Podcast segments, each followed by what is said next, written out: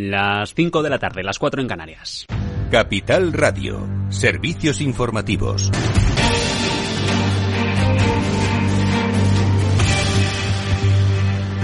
¿Qué tal? Muy buenas tardes. Más de dos años después de haber cerrado el pacto del Brexit, la salida del Reino Unido de la Unión Europea, finalmente Londres y Bruselas acaban de acordar compartir datos para resolver el conflicto comercial en Irlanda del Norte. Declaración conjunta de cada uno de los gobiernos, fundamental para proseguir con las conversaciones sobre la nueva normativa conocida como el Protocolo para esta región del mundo, en la que, según el secretario británico de Relaciones Exteriores, se va a preservar el acuerdo de paz de Viernes Santo, evitando así una frontera rígida entre Irlanda, la República de Irlanda e Irlanda del Norte, territorio perteneciente a la corona británica.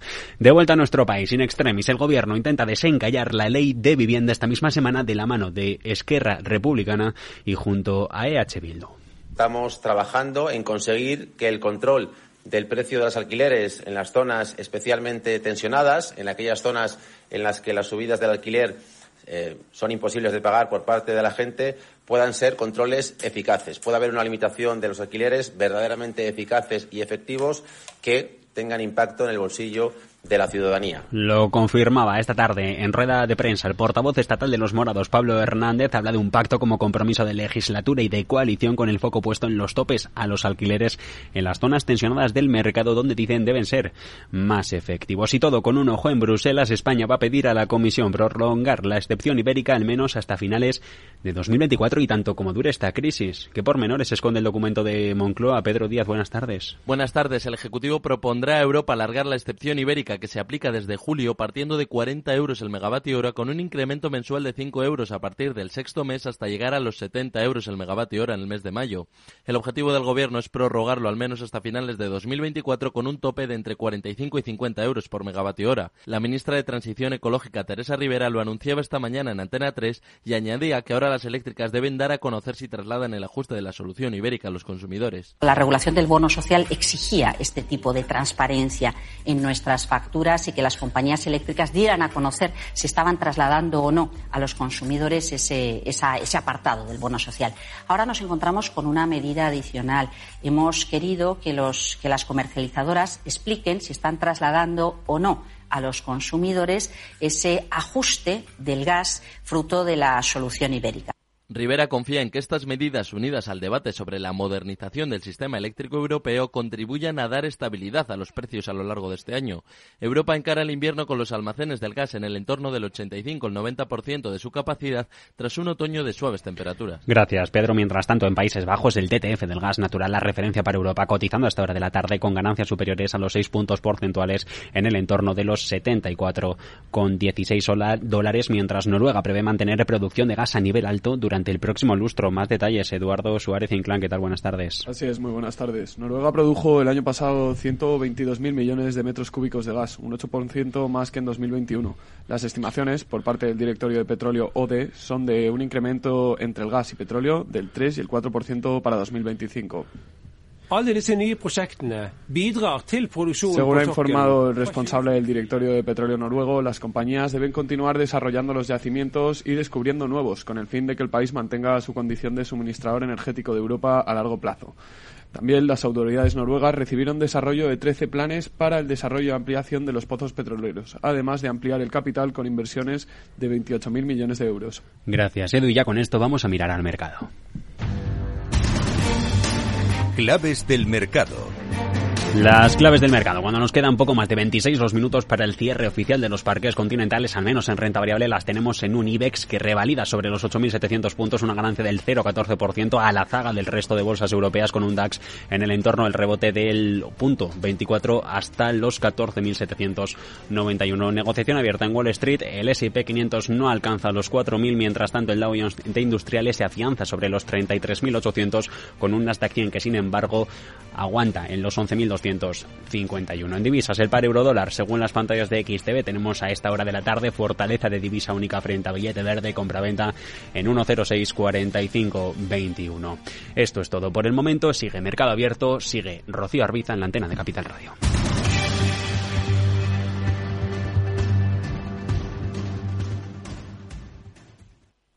¿Es de los que busca oportunidades en todas partes? CMC Markets le ofrece más de 12.000 productos en una sola plataforma múltiples veces premiada, con comentarios de mercado de expertos, noticias de Reuters, herramientas de análisis y mucho más. Todo ello para inversores comprometidos con su trading. Opere con el mejor. Pruébelo sin compromiso con una cuenta demo. Entre en cmcmarkets.es o llame al 911 140 700. CMC Markets, más de 30 años siendo su broker online de confianza. Los CFD son instrumentos complejos y están asociados a un riesgo elevado de perder dinero rápidamente debido al apalancamiento. El 77% de las cuentas de inversores minoristas pierden dinero en la comercialización con CFDs con este proveedor. Debe considerar si comprende el funcionamiento de los CFDs y si puede permitirse asumir un riesgo elevado de perder su dinero. Moto. Curvas. Todo sobre ruedas. Es muy simple asegurarse con el Betia. Simple, claro, el Betia. Tardes de Radio y Economía. Mercado Abierto.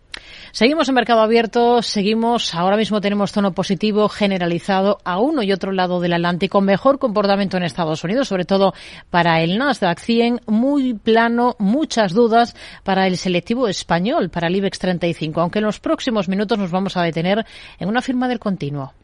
Redrive, el renting de usados de ALD Automotive, patrocina este espacio. Entra en aldautomotive.es y descubre todas las ventajas. Seguimos en Mercado Abierto en Capital Radio. Vamos ahora con nuestro espacio con compañías cotizadas. Esta tarde vamos a acercarnos a la realidad de una biofarmacéutica española del continuo, Horizon Genomics. Vamos a poner sobre la mesa los últimos desarrollos que tiene en marcha, cómo avanzan, los planes que tienen, los resultados. Y para ello hablamos con su director general, Carlos Buesa. ¿Qué tal, Carlos? Muy buenas tardes. Hola, buenas tardes, ¿cómo estáis? Bueno, en el último mes, para terminar el último ejercicio, la compañía se ha visto bastante animada en bolsa porque se le han juntado varias noticias que han impulsado la cotización. Una de ellas tiene que ver con la presentación de los resultados del ensayo clínico en fase 2 de ALICE contra la leucemia, en el que ustedes llevan trabajando los últimos años. ¿De qué resultados estamos hablando? Explíquenos un poquito cómo están las cosas ahora y qué significa esa fase 2.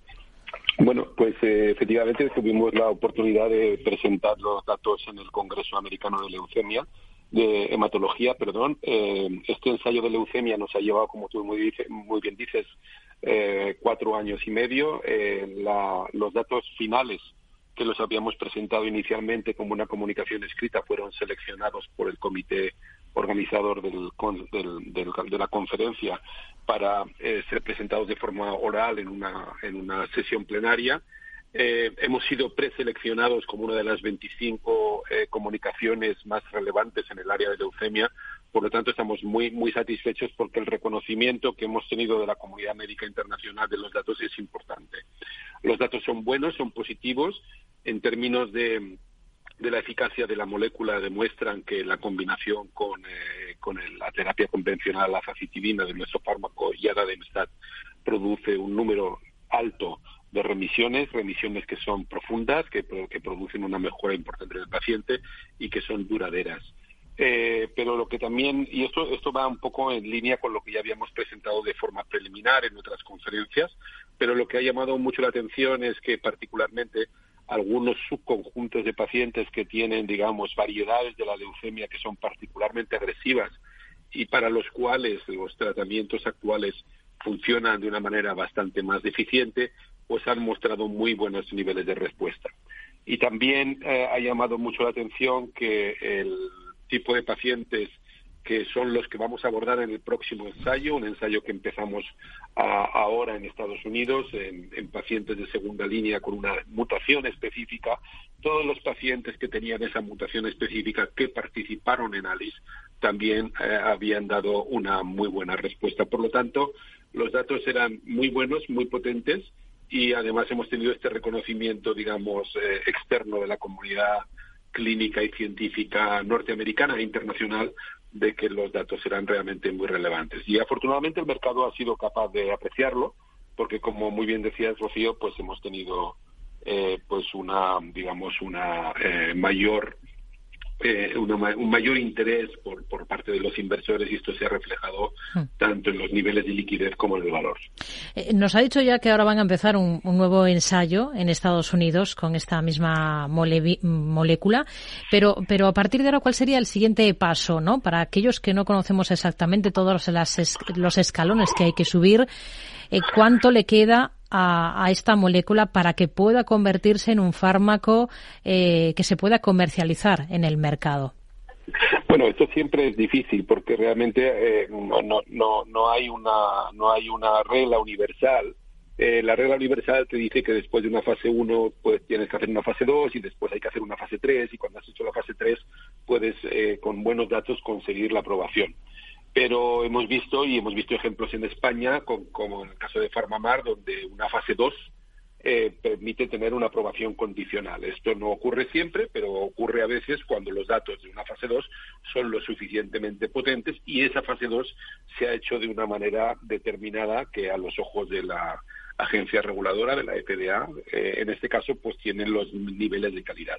Entonces, lo que estamos empezando ahora con, eh, eh, con Frida, que es este ensayo en, digamos, en, en, estos pacientes que tienen esta mutación, es una fase 2 hmm. que, en teoría, nos debería de dar, digamos, la calidad suficiente para que si los resultados son como nosotros esperamos, poder aspirar a tener esa aprobación condicional. Y entonces, en, términos de tu pregunta, pues estaríamos a dos, tres años de tener esa, esa aprobación definitiva. Pero hay una primera parte de este ensayo de FIDA en la cual, pues, eh, eh, realmente eh, vamos a tener la oportunidad de empezar a ver cómo, eh, cómo, cómo, funciona un poco la molécula. Luego la segunda parte será ya una parte más en submarino, por decirlo así, porque es una parte que se hace, digamos, eh, en doble ciego, pero esta primera parte de puesta a punto que nos ha pedido la FDA de determinar la dosis, etcétera, nos va a permitir en los próximos meses también de ver un poco los niveles de respuestas y por tanto va a ser un aviso, un aviso a navegantes. De, como continuación de ADIS, es verdad que, eh, bueno, lo que hemos visto es que los pacientes que responden muy mal en primera línea a los fármacos actuales, a venetoclax en concreto, pues parece que, responden muy bien a nuestro fármaco. Y entonces esto abre una posibilidad que la compañía evaluará eh, de, hacer una extensión de de Alice, pero que solamente lo, lo, plantearíamos cuando, digamos, la compañía disponga de recursos adicionales, porque, bueno, no hay que olvidar que todos estos estudios, pues son ah, no solamente lentos, sino también muy, muy caros, ¿no? Y particularmente eh, este tipo de ensayos que estamos haciendo en Estados Unidos son, son costosos. Eh, para ir avanzando y para que estos ensayos vayan dando sus frutos, como nos dice, hace falta inversión. Eh, ¿Dónde la están consiguiendo ustedes hasta el momento y cuánto invierte Horizon al año en esta, en esta materia, en investigación y desarrollo? Bueno, pues eh, hicimos hace poco una presentación del esfuerzo inversor de la compañía. La compañía está invirtiendo todos los años 12 a 14 millones en, de euros en ensayos clínicos, en investigación, en desarrollo eh, de hecho, hemos salido en, una, en, una, en un informe de la Unión Europea. Somos la compañía que por eh, nivel absoluto de investigación es la compañía número 20 de, de, de, España dentro de las mil primeras compañías europeas eh, que invierten en I+D, ¿no? Y, y no solamente eso, somos la compañía, obviamente, por nuestro tamaño, que lógicamente invertimos más ni más de por, por, por, empleado. Por tanto, el esfuerzo inversor de la compañía es, es muy intenso. Eh, no se concibe, este negocio no se concibe de otra manera. Es, un, es, un, es, una, eh, es una rama de la investigación industrial que requiere un esfuerzo y una es capital intensivo en uso de capital eh, y, por lo tanto, si quieres jugar en la liga de los, de los grandes, pues tienes que hacer estos, estos esfuerzos y estas inversiones. Estamos arrancando un nuevo ejercicio este 2023. ¿Cómo lo encaran ustedes? ¿Qué expectativas de ingresos tienen para este año? Pues bueno, como sabes, el modelo de la, de, de, la compañía es un modelo de, buscar, eh, digamos, eh, eh alianzas a partir de que las moléculas han tenido un nivel ya, digamos, de, prueba de concepto de maduración. Yo creo que en este momento la compañía está en un, en un estadio dulce porque, como hemos podido ver con los resultados de ALICE y del estudio que empezaremos a dar en Frida, en oncología estamos realmente en un punto muy muy eh, muy a punto para, para, para empezar a buscar estos estas alianzas y estos partenariados que, que, proporcionarían el primer nivel de ingresos a la compañía. Hay que mencionar que un competidor nuestro eh, con un fármaco similar en, no en leucemias no en el tipo de cáncer donde trabajamos nosotros sino en otras enfermedades que se llaman mieloproliferativas ha sido recientemente adquirido por una multinacional, por Merck, por 1.400 millones de dólares, ¿no? Con un pipeline pues parecido al, que tenemos nosotros. Por lo tanto, ese interés existe y además Horizon tiene otra característica que no tiene ninguno de nuestros competidores y es que tiene eh, una rama adicional de investigación médica en enfermedades del sistema nervioso. Y este puede ser uno de los um, aspectos que puedan llamar más la atención a, los inversores para la compañía, porque tenemos un ensayo de fase 2B en trastorno límite de la personalidad que se está desarrollando en Europa y en Estados Unidos y que esperamos poder leer a finales del año. En, en el entorno de marzo, finales de marzo, principios de abril, podremos hacer una, eh, un ensayo interino de, de, eficacia que nos dará una primera idea si el, si el estudio está yendo bien. Eh, por lo tanto, será un primer punto interesante para la comunidad, eh, para, para tener, digamos, el foco de atención. Y si todo va bien, como digo, a finales de año estaríamos en disposición de leer este ensayo de fase 2B definitivo. Y esto sí que sería un ensayo que de salir bien, como esperamos, como anhelamos, pues tenía una, tendría una capacidad, yo diría, de transformar la compañía en, eh, en un antes y un después, ¿no? Nos hablaba de, nos ponía ejemplos de, de, cómo se están moviendo las cosas, de operaciones corporativas en el sector. ¿A ustedes les llegan ofertas eh, interesadas por Horizon y, y, abrirían la puerta a, a posibles operaciones? Eh, bueno, eh, yo creo que hay que ser un poco un poco pedagógico porque quizás los, los oyentes no están tan tan habituados a, a ver un poco cómo es la, casuística del sector. Efectivamente, eh, hay una, una actividad de, M&A, de, merger and acquisitions importante del sector, muy importante. Hay un interés muy claro por este tipo de moléculas. Acabamos de ver, como he dicho, la adquisición de un competidor por una cifra realmente muy elevada. Eh, y nosotros, eh, tanto en, el Congreso de Nueva Orleans, en Ash, como ahora eh, esta semana que empieza eh, en, eh, en, San Francisco, pues tendremos la oportunidad de estar hablando con, con diferentes, eh, diferentes compañías. Interés hay y, desde luego, la compañía lo tiene claro en su prospecto a la CNMV que están dentro de nuestro modelo de negocio y por tanto interés por explorar esas conversaciones por nuestra parte está muy presente, sí. En el último mes, eh, lo cierto es que la evolución en bolsa de Horizon, como decíamos al principio, es favorable, pero si tomamos como referencia todo el año, todo 2022, la acción se deja en el entorno del 8% más o menos. ¿Ustedes cuál es la valoración teórica que tienen para la acción? Por lo que ya es la compañía a día de a día de hoy, ¿no? Porque hay informes o consenso de mercado que apunta eh, he leído en niveles del entorno de 7,77 euros según datos de Refinity, pero hay firmas, eh, en concreto un par de firmas internacionales que les, da, les dan niveles bastante por encima. Eh, ¿Para ustedes cuánto vale Horizon? bueno, no, yo, yo esta pregunta no, no, no voy a contestarla. Evidentemente vale mucho más de lo que estamos valiendo en bolsa y creo que, volviendo a poner el ejemplo, cuando se ha producido esta operación corporativa eh, que, que, que, han adquirido un competidor nuestro pues por 1.400 millones, yo creo que esto refleja un poco las dimensiones de las que estamos hablando. Eh, la cotización de día a día del mercado no solamente refleja lo que pueda ser el potencial valor de la compañía, refleja también un sentimiento del mercado, un sentimiento de los inversores, apetito, miedo, eh, frustración, prisa, eh, esperanza multitud de, factores que se aglutinan y que cada día pues hacen que la, valoración vaya en un sentido o en otro. Eh, nosotros tenemos una sensación, evidentemente, de un poco de melancolía porque creemos que la empresa está muchísimo mejor que hace dos, tres años, inmejorablemente mejor a nivel completamente eh, de todos los fundamentales y sin embargo bueno pues estamos viendo que los valores del mercado no reflejan eso pero tampoco es la Horizon la única castigada yo creo que que viendo cómo están las, los parques mundiales, pues, eh, pues uno se hace una idea de que esto es algo más global, ¿no?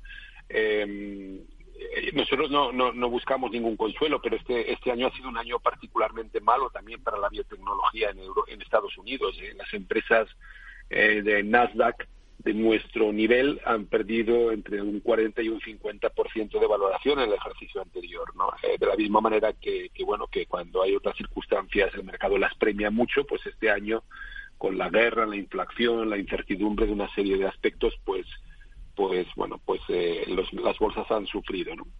Y ante esto, pues lo que queda un poco es asegurarse que la compañía siga correctamente financiada y que los fundamentales de la compañía siguen su curso y es lo que estamos haciendo, intentando no, no digamos, no obsesionarnos excesivamente por, por una evolución del valor que evidentemente no nos hace felices, que no, que creemos que la compañía tiene muchísimo más potencial y, yo creo que cuando hay una multitud de, de, analistas que, que, con diversos parámetros de, de, riesgo, etcétera, etcétera, dan esa horquilla entre 7, 10, 12 dólares, eh, pues yo creo que, que, efectivamente estamos hablando de que una compañía que tiene potencial de, de subida, ¿no?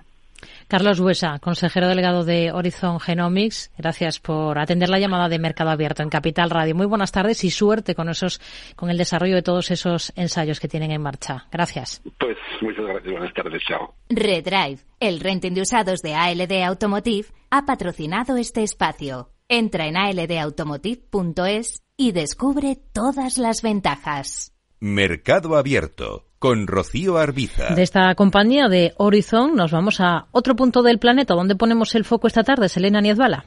Hoy ponemos el foco en la fuerza laboral, en los trabajadores. Un informe de la Organización Internacional del Trabajo revela que la media de horas laborables en el mundo supera las 40 horas semanales que predominan en España, en concreto la cifra en 43,9 horas por semana.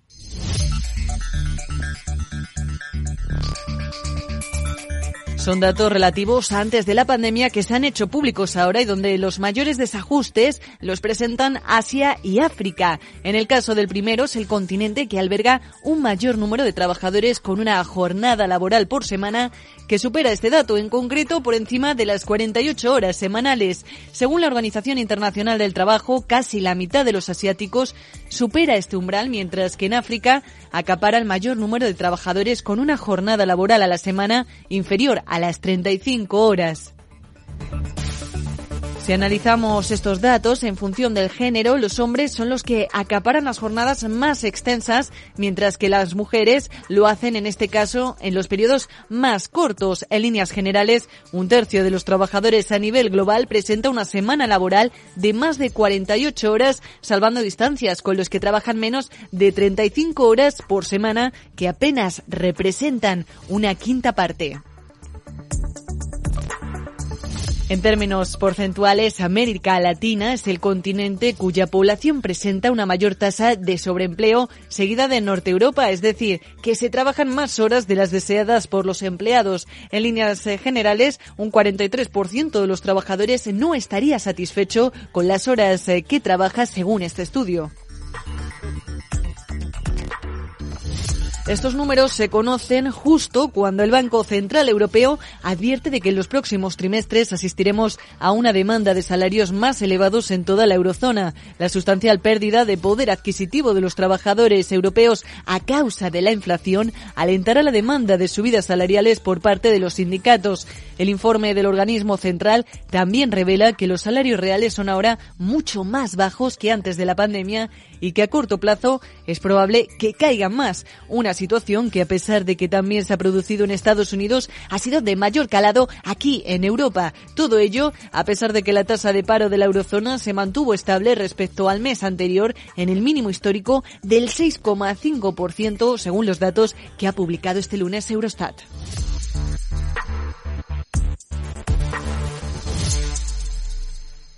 Tardes de Radio y Economía Mercado Abierto.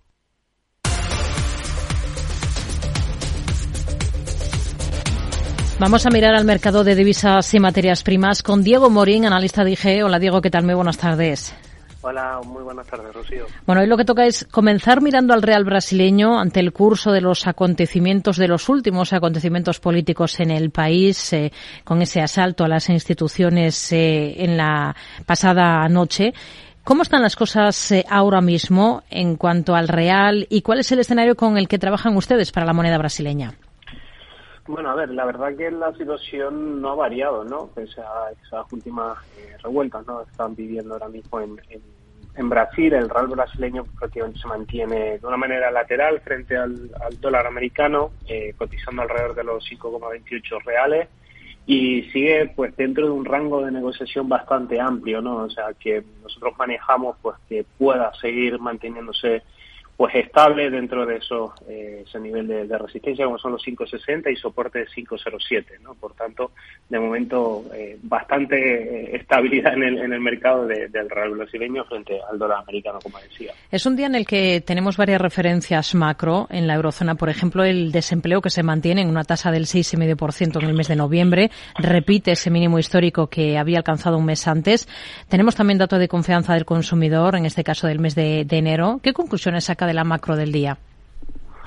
Bueno, a ver, son datos positivos. Sí, es verdad que, bueno, son del pasado mes de noviembre, pero yo, pues, sobre todo, hay que mantener un poco la cautela y ver, eh, sobre todo, cómo se va focalizando, bueno, cómo cierran los datos este año pasado, ¿no? próximas publicaciones, pero sobre todo, eh, para hacer un balance positivo, yo hablaría ya a base del primer trimestre, ¿no? Sí es verdad que pues la macro ha dado eh, las últimas semanas un respiro, ¿no? Eso está provocando también eh, subidas en este 2023, pero esto hay que cogerlo con pinzas a ver qué actuación va a ir desembocando en desarrollando en las próximas semanas eh, el Banco Central Europeo. Hmm. El euro hoy está recuperando terreno de forma clara frente al billete verde estadounidense. ¿Qué estrategia seguiría ahora mismo con este cruce? Bueno, el euro está ahora mismo rompiendo un nivel importante, máximo eh, del pasado día 15 de, diciembre, eh, los 1,07 dólares. Por tanto, a partir de aquí, el próximo objetivo que tiene en el corto plazo es la zona de los 1,10, ¿no? El mejor escenario posible sería irnos hacia esa zona, también, como decía en su instante, dependiendo del Banco Central Europeo, a ver qué, toma de decisión y qué plan de, de rumbo le dan a la política monetaria y el peor entre comillas, de los escenarios posibles sería el retorno a la zona de los 1,05 dólares, ¿no? Pero de momento parece que hay cierto optimismo, ¿no? En, cuanto al billete eh, europeo a medida que también se desinfla un poco el dólar americano. Estamos pendientes también, Diego, de, de, las materias primas, por ejemplo, del crudo. Hoy el futuro del Brent para entrega en marzo está repuntando en torno al 1,5%, moviéndose en cotas de 79,80 dólares después de que China haya reabierto fronteras. ¿Cuáles son los niveles clave ahora mismo para el Brent? Bueno, eh, está manejándose en niveles entre los 80 y 85 dólares. Y es verdad que estaba la semana pasada negociando, ¿no? Comenzaba el año de una manera bastante negativa, eh, testeando niveles de diciembre del 2021. Este es el peor de los escenarios posibles. Vamos a ver también si esta reapertura de posible, eh, ¿no? A medida que se vaya replanteando cómo China quiere, pues, abrir, ¿no? Todas sus fronteras, si va creando mayor demanda de crudo, ¿no? Pero ahora mismo se encuentra en una fase correctiva eh, que viene desde esos máximos después de la, de la guerra de Ucrania hmm. y de momento manejamos ese, esa cota en el corto plazo de, de 5 dólares, ¿no? entre los 80 y 85 dólares a ver cómo se va manejando en, las próximas semanas. Hay otras materias primas que están ahora en el centro de atención. Una de ellas puede ser, por ejemplo, el paladio. ¿Qué estrategia plantearía ahora mismo con ella? Bueno, eh, uno de los metales que también se encuentra cerca de los mínimos del, del año pasado, eh, por debajo de un nivel importante o que ha servido a los inversores de, de, interés, ¿no? Como son o sea, ese tramo entre los 1.800, 2.000 dólares, eh, que creo que, que, va a ser importante, ¿no? Está ahora mismo cerca de, esa, de esos niveles de resistencia que, pues, en semanas anteriores nos valía como soporte, ¿no? Por tanto, creo que cualquier perforación de, de estos niveles podría no dar cierta pues eh, respiro a, un metal que bueno que viene pues con una fase correctiva como decía. Y de momento hay que mantener un poco la cautela a ver si consigue hacer suelo pues, por, por los niveles actuales 2780 1760 que, que son niveles clave. Nos quedamos con ello. Diego Morín analista de IG gracias como siempre. Muy buenas tardes Muchas gracias. Buenas tardes a todos. En el mercado de divisas, pendientes de ese repunte del que hablamos del euro, de la moneda única, de casi el 1% frente al dólar, hasta alcanzar cotas de 1,0748 unidades, según las pantallas de XTB. Selena. Si inviertes en bolsa, esto te interesa. XTB tiene la mejor tarifa del mercado para comprar y vender acciones y ETFs. No pagues comisiones hasta 100.000 euros al mes. Si inviertes en bolsa o quieres empezar, más sencillo, imposible. Entras en xtb.com, abres una cuenta online y en menos de 5 minutos compra y vende acciones sin comisiones. Además, te atendemos 24 horas al día. ¿A qué esperas? Más de 500.000 clientes ya confían en xtb.com. Un broker, muchas posibilidades. xtb.com. A partir de 100.000 euros al mes, la comisión es del 0,2%, mínimo 10 euros. Invertir implica riesgos.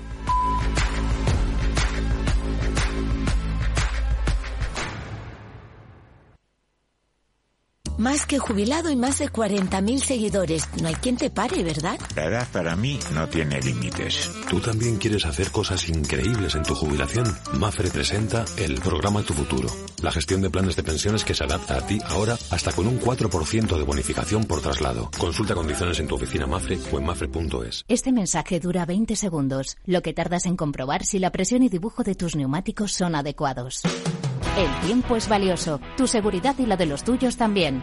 Cuida tus neumáticos. Es un consejo de la Comisión de Fabricantes de Neumáticos impulsada por Bristol, Continental, Goodyear, Michelin y Pirelli. Mercado Abierto con Rocío Arbiza.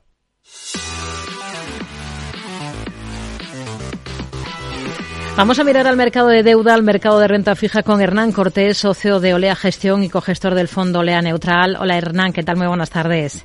Buenas tardes, Rocío. Bueno, primera jornada de la semana. ¿Cómo, cómo han ido las cosas en el mercado de, deuda? Hoy hemos visto algunas emisiones de países, por ejemplo, en Alemania se han colocado más de 2.900 millones de euros en bonos a seis meses eh, a una tasa media del 2,53%. En diciembre lo había colocado al 1,94%. ¿Qué, ¿Qué destacaría de esta jornada, de este inicio de semana en el mercado de renta fija? Pues la verdad es que era, la, era el primer día desde que se iniciaba el año que las rentabilidades subían en los bonos de gobierno en Europa y bueno, en Estados Unidos también, porque eh, toda la semana pasada eh, los bonos estuvieron bajando rentabilidad desde el lunes 2 hasta, hasta el viernes 6. Hmm. Y, y de hecho, en el acumulado anual que llevamos de año, de no es mucho, pues eh, estamos, bueno, pues, pues eh, desde treinta y tantos puntos básicos de bajada hasta incluso 50 de Italia, ¿no? Y, en Estados Unidos, pues tres cuartos de lo mismo, más o menos 36 eh, puntos básicos de bajada. Entonces, lo sorprendente es que hoy, que empezó subiendo, más o menos, tampoco gran cosa, pero cuatro puntos básicos, la rentabilidad en Europa, y Estados Unidos similar, pues el mercado se ha dado la vuelta y, vuelven a estar, o, más bien cercano a cero el movimiento, o en algunos casos, como el de Estados Unidos, bajando cuatro puntos básicos. Es cierto que en el mes de diciembre las rentabilidades subieron una barbaridad. Eh, las subidas fueron del orden de 60 puntos básicos.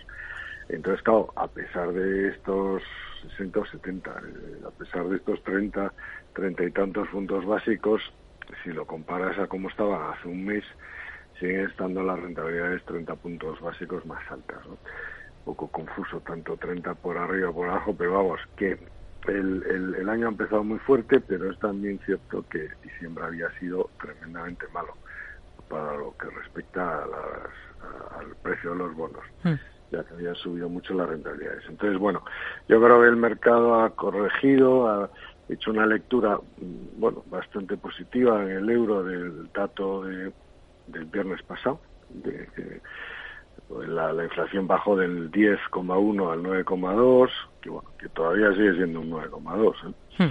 pero pero bueno, eh, está siendo la lectura de que el pico ya lo hemos visto y que las bajadas eran pronunciadas. Es cierto que los costes de la energía están cayendo y eso está ayudando bastante a la, caída de la inflación. Hmm. Hoy tenemos que mirar sin duda a Brasil. Eh, neutralizados parecen los golpistas en el país, pero la incertidumbre y la tensión pues todavía continúan.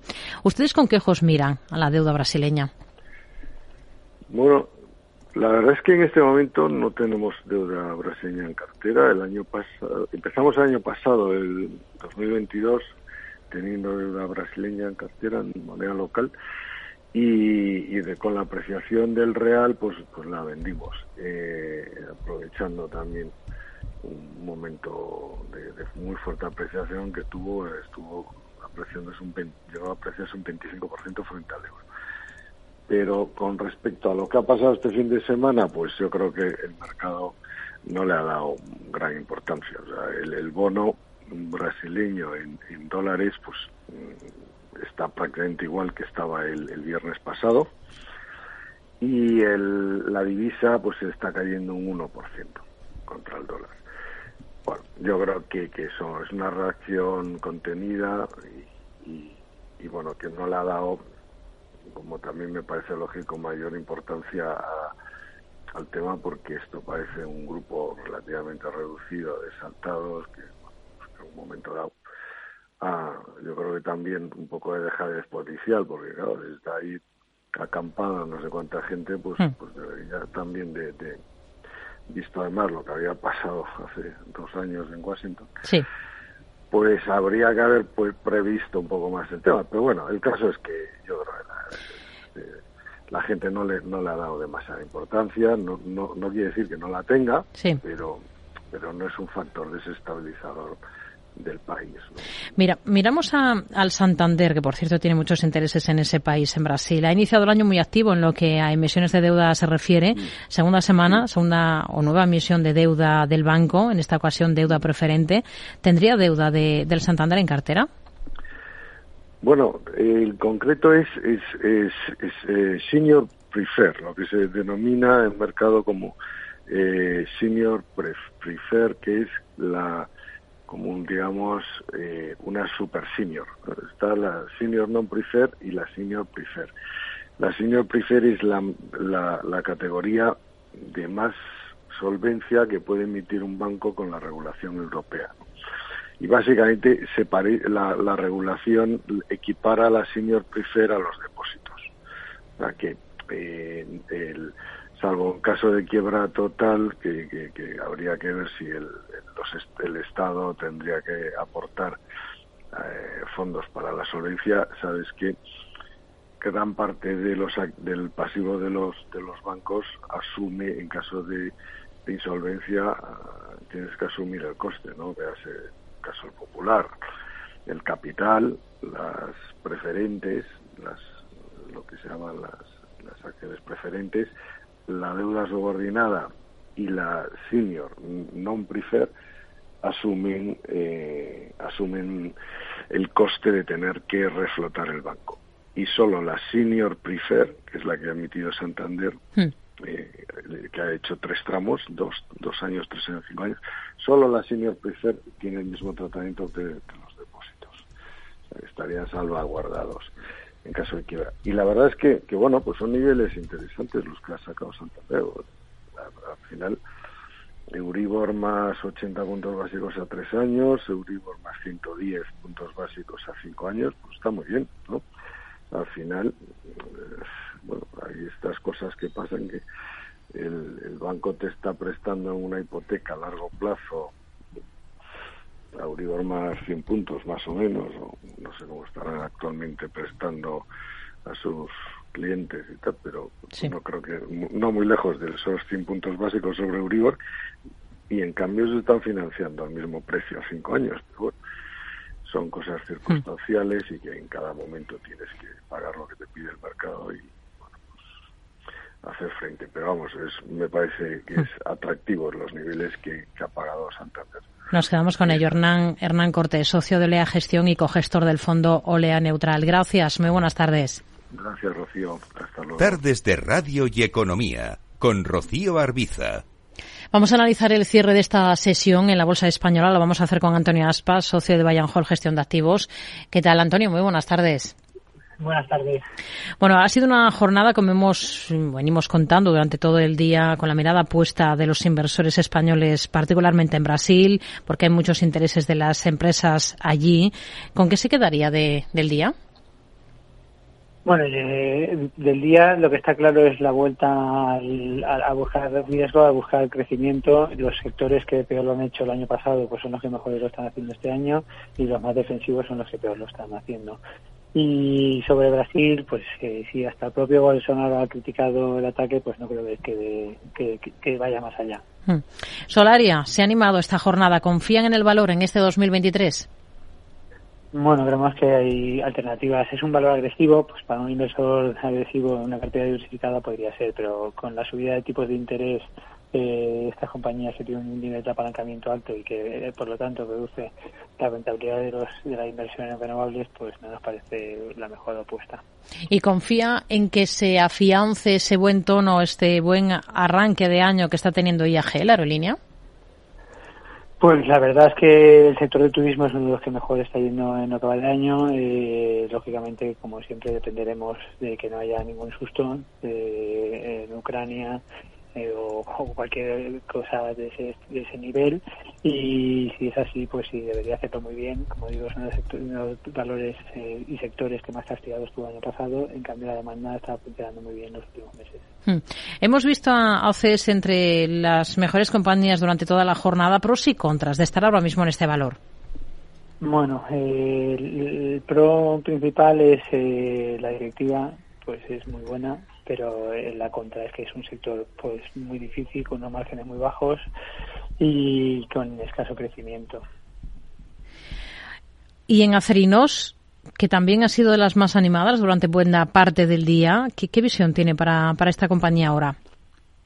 Acerinos ha tenido unos eh, resultados espectaculares el año pasado, pero hay que tener en cuenta que es un valor ultracíclico que, que normalmente pues cuando está con unos PERES más baratos es cuando los inversores venden porque están estimando que va a haber un cambio cíclico, ciclo y cuando en cambio está cara por, por multiplicadores es cuando suelen comprarla porque normalmente porque la materia prima ha bajado mucho y esperan que, puede, que mejore. Entonces, eh, en este tipo de valores no, no invertimos en valores tan cíclicos, pues preferimos estar fuera.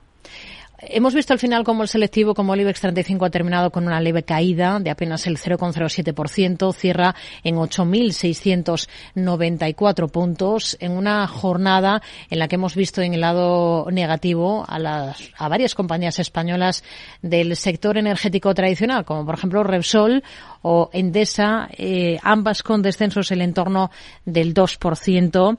En, en Endesa, eh, eh, ahora mismo, ¿qué es lo que más les convence ahora, no solo en Endesa, en todo este sector en España? ¿Y por qué?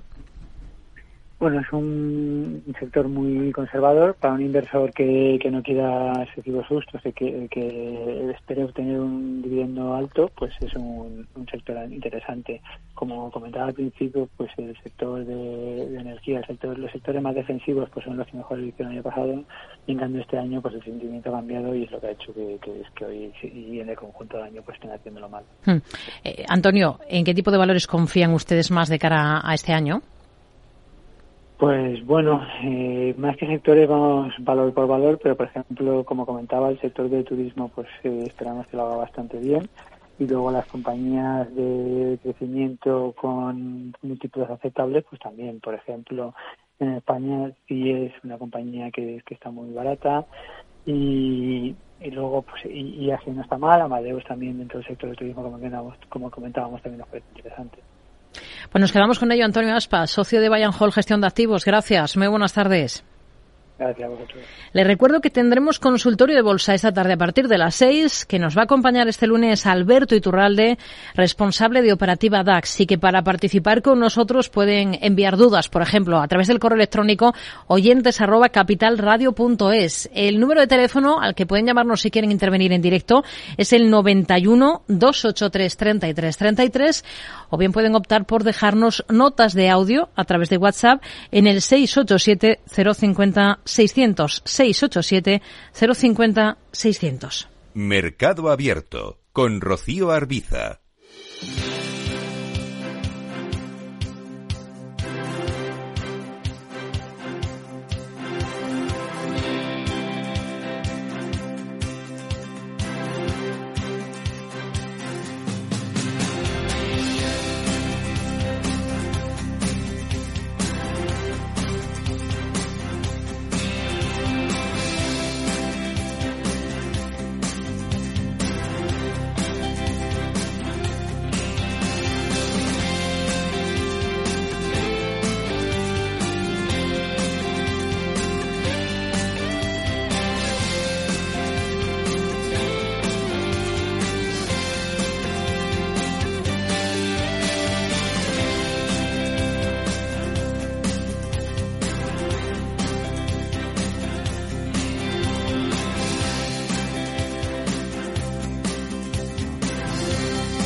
La próxima semana, el 19 de enero, se celebra una nueva edición de los eh, premios a la excelencia Capital Radio. Premios 2023 a los que está nominado en la categoría de excelencia en innovación aplicada a productos y servicios que este año se concede de la mano de Cognizant la compañía alemana Fortwerk.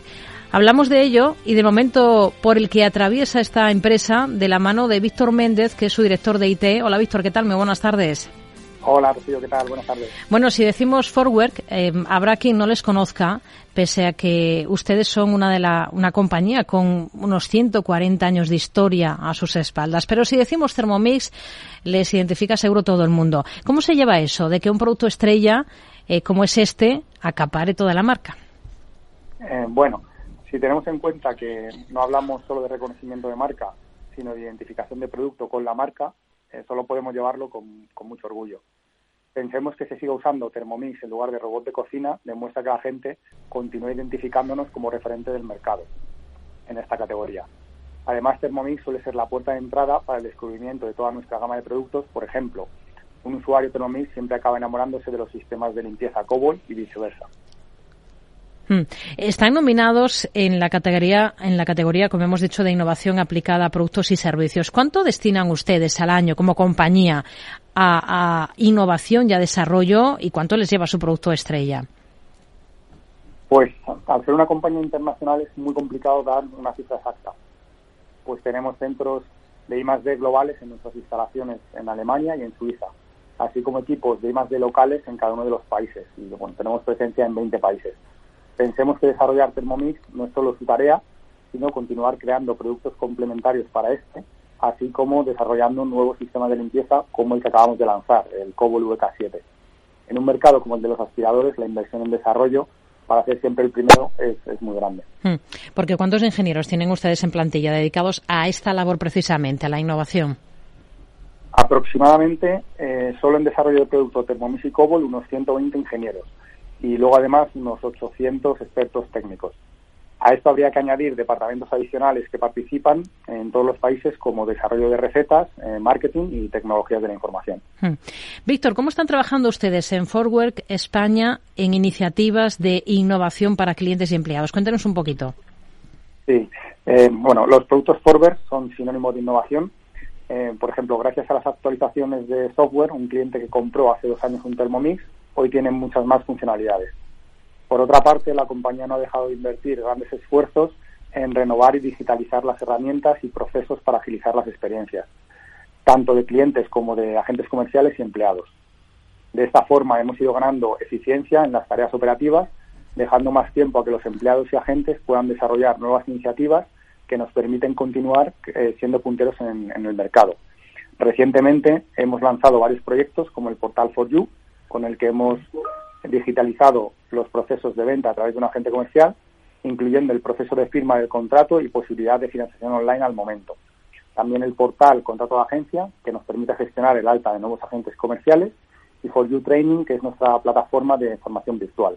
Son solo unos ejemplos de procesos que antes se hacían en papel y manualmente y que mm. gracias a la digitalización hemos ganado en eficiencia y mejorado en experiencia de usuario.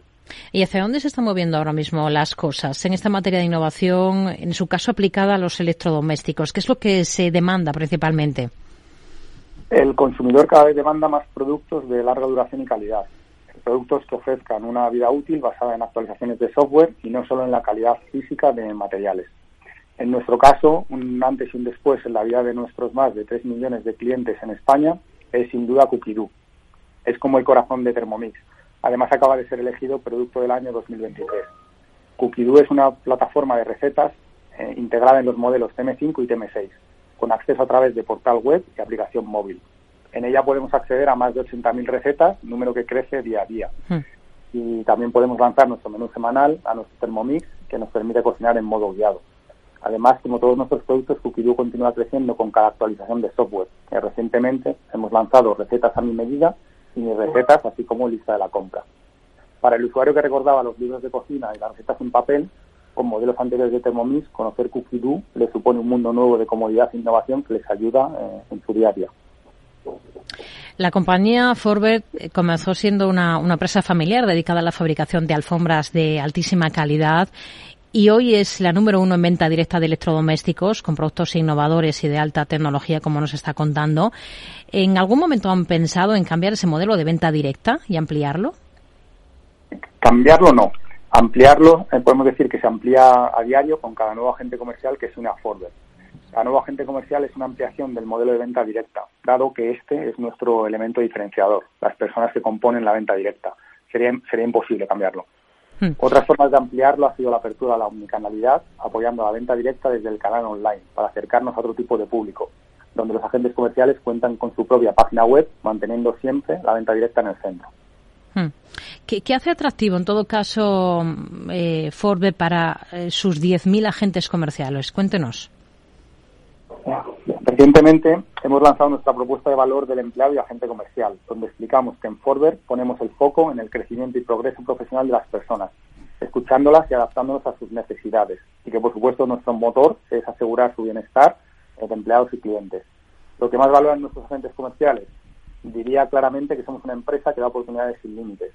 Nosotros facilitamos el camino y las herramientas y nuestros profesionales pueden llegar donde ellos se propongan. No hay límites. De hecho, tenemos muchos ejemplos de personas que se unieron a nosotros para ganarse un Thermomix o un Cobol como agente comercial y hoy ocupan posiciones de responsabilidad, incluso de dirección dentro de la compañía. Ahora la empresa, como todas, se enfrenta a otro ejercicio marcado por la inflación, por la desaceleración económica. ¿Cómo, cómo están afrontando ustedes esta coyuntura? Sí, eh, hemos trabajado en un plan estratégico que refuerce nuestros servicios exclusivos a clientes, pudiéndoles dar opciones más flexibles de, para comprar, financiar, renovar o ganarse su máquina, pudiendo así adaptarnos a la situación de determinadas familias que no tienen por qué renunciar al mejor robot de cocina del mercado. Eh, estas estrategias, sumado a los valores que siempre hemos representado de ahorro energético y reducción de los desperdicios en casa, permiten continuar siendo una compra para, bueno, para cualquier hogar en estos tiempos. Hmm. ¿Cuál es el compromiso de, de, la compañía con una cuestión que ahora mismo se mira tanto, como es el tema de la sostenibilidad? La durabilidad de nuestros productos ya es la primera señal de identidad de una apuesta por la reducción de los residuos. no hay que olvidar que de media pues, pueden durar 15 o 20 años. Y asimismo el propio producto ayuda a aprovechar eficientemente los alimentos, reducir el consumo de agua y la electricidad. Por otra parte, llevamos años trabajando en la digitalización de procesos y servicios que favorezcan la reducción de la huella, así como la renovación de instalaciones que sean más eficientes. Metas, objetivos que se pone como empresa para este año 2023, del que apenas llevamos nueve días. Pues dentro de la estrategia 2025 de la compañía, los principales retos para el 2023 son continuar creciendo en nuestros agentes comerciales, tanto en Thermomix como en Cobol, posicionar nuestros sistemas de limpieza al nivel de Thermomix y continuar entrando en nuevos hogares de nuevas generaciones. Pues nos quedamos con ello. Víctor Méndez, con estas metas, con estos objetivos, director de IT de Forward, gracias por atender la llamada de este programa de Mercado Abierto en Capital Radio. Muy buenas tardes. Buenas tardes, muchas gracias, Rocío. Hasta luego. Mercado Abierto con Rocío Arbiza.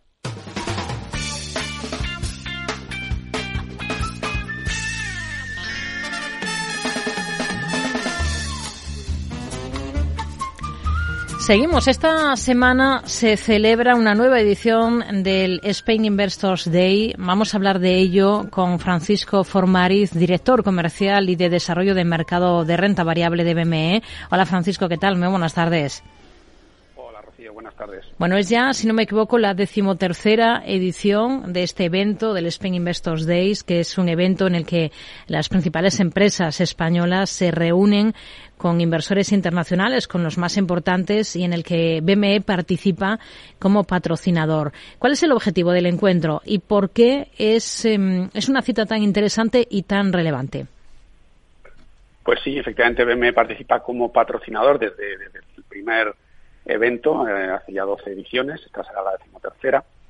Eh, y es muy relevante por, por varios factores. El primero es que es el primer encuentro del año entre empresas e inversores en España, eh, un encuentro que, está protagonizado por las grandes empresas cotizadas en, la bolsa española. Eh, por tanto, es una gran representación, una réplica muy, muy fiel del mercado español. Acudirán más de 45 empresas eh, grandes de, nuestro mercado y además a través de un perfil de representación muy alto, ¿no? de, CEOs, presidentes y, dirección financiera, con lo que es muy atractivo para, para los inversores que, que acuden. ¿no? Además, em, las circunstancias económicas que vivimos, inflación, tipos de interés, geopolíticas, ¿no? Con la, con la eh, conflicto de Ucrania, eh, las políticas de energía, en fin, hacen un entorno eh, muy interesante de analizar, que además va a ser el entorno en el que estas empresas pues, desarrollen sus estrategias para los próximos años y el hecho de que también acudan una representación institucional de nuestro gobierno, tanto central como autonómico, pues también es muy interesante para, para conformar ese, ese entorno eh, económico y político en el que se van a desarrollar nuestras empresas, ¿no? Hmm.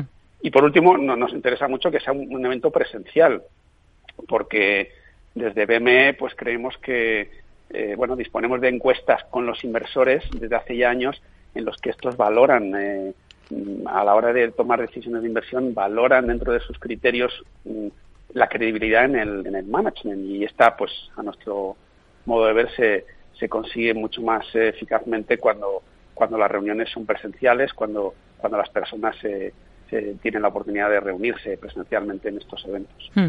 Em, bueno, em, ¿a quién va dirigido este evento y sobre todo qué aporta, piensa este tipo de citas a, a los mercados españoles? ¿Por qué son tan necesarios?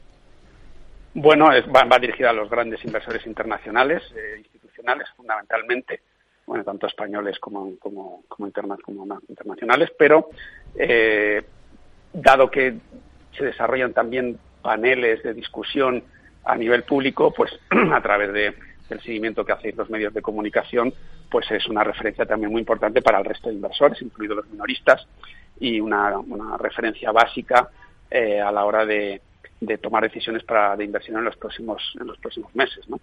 Eh, lo que aportan eh, para los mercados estos eventos es, es, realmente necesario. Mira, uno de los, de los pilares en los que se apoya un mercado eficiente es la, la información.